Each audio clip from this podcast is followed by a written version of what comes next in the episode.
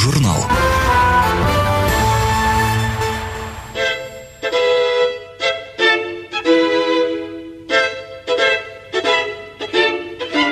Я знал, что грядет тот, кто призван стать идеальным выразителем времени. Тот, чье мастерство не проклевывается из земли робкими ростками, а сразу расцветает пышным цветом. И он явился, юноша светлый, у колыбели которого стояли грации и герои. Этими словами Роберт Шуман в 1853 году возвеличил никому неизвестного до того дня композитора – его имя – Иоганнес Брамс.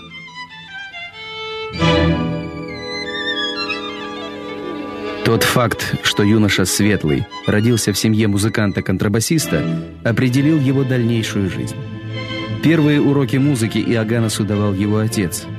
В 10 лет юный талант уже сам зарабатывал деньги, выступал в престижных концертах и даже готовился к турне по Америке.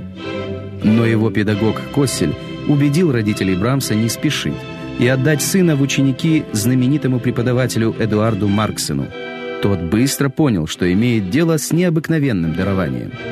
Сравнивая Иоганна с недавно умершим Мендельсоном, Марксен сказал другу, «Один мастер ушел, но другой, более крупный, идет ему на смену. Это Брамс».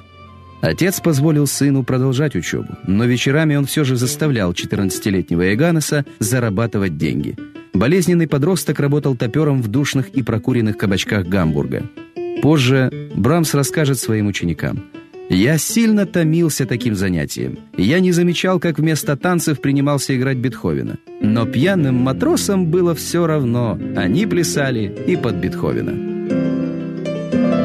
Иоганнес рос хрупким, страдал от головных болей и предпочитал не завязывать новых знакомств. Ему достаточно было мира музыки. В 1853 году Брамс в качестве аккомпаниатора-скрипача Эде Реминьи гастролировал по Европе. Программу дуэта составили венгерские народные мелодии и несколько собственных сочинений Брамса. В Веймаре молодые музыканты нанесли визит Ференцу Листу. А в Дюссельдорфе Брамс познакомился с Робертом Шуманом. На следующий день Шуман записал в дневнике. В гостях был Брамс. Гений. Жена композитора Клара тоже отметила этот день. Сентябрь принес нам чудесное явление в лице 20-летнего композитора Брамса из Гамбурга. Это истинный посланец Божий. Иоганнес увидел в Кларе нечто возвышенное, вызывающее почтение.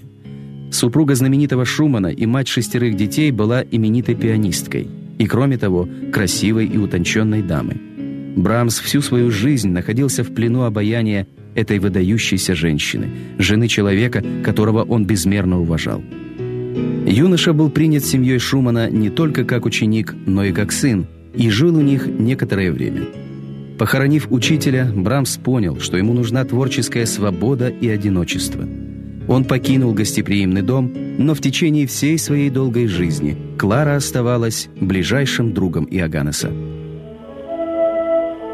Последующие три года Брамс осенью служил придворным музыкантом в Детмальде, а летние сезоны проводил в Геттингене. Там он встретился с певицей Агатой фон Зибольд. Брамс был серьезно увлечен ею, однако как только речь зашла о браке, поспешил ретироваться. Все последующие сердечные привязанности Брамса носили мимолетный характер. С 60-х годов Брамс поселился в Вене. Жители музыкальной столицы мира полюбили Брамса.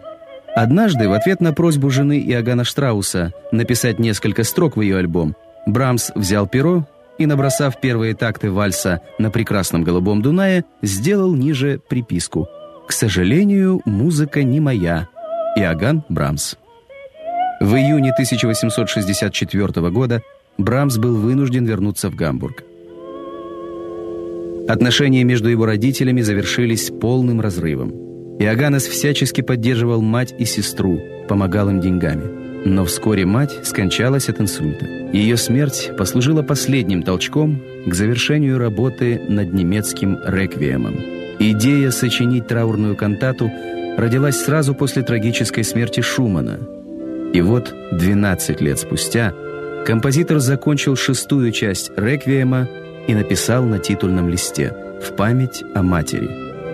Первое же исполнение немецкого реквиема 1868 году в Бремене потрясло слушателей. С этих пор самыми заметными вехами биографии Брамса становятся премьеры его крупных сочинений. Первая симфония до минор, 1876 год, четвертая симфония ми минор, 85 квинтет для кларнета и струнных, 91 год. Наконец, Брамс стал настолько популярным, что получил возможность дать волю своей страсти к путешествиям. Он посещал самые живописные места в Швейцарии, Германии и Австрии. Несколько раз ездил в Италию. Его излюбленным местом отдыха стал уединенный австрийский курорт Ишль. Там в 1896 году он получил известие о смерти Клары Шуман, с которой его связывала многолетняя дружба. Через год Брамс скончался. Он никогда не верил в ценность своих сочинений. Часто спрашивал мнение маститых композиторов. По свидетельству самого Брамса, его первому опубликованному струнному квартету предшествовали 20 других, которые он собственной рукой бросил в камин. Однажды он заметил, что чудесно было бы стать композитором во времена Моцарта, когда писать музыку было легко. Аудиожурнал.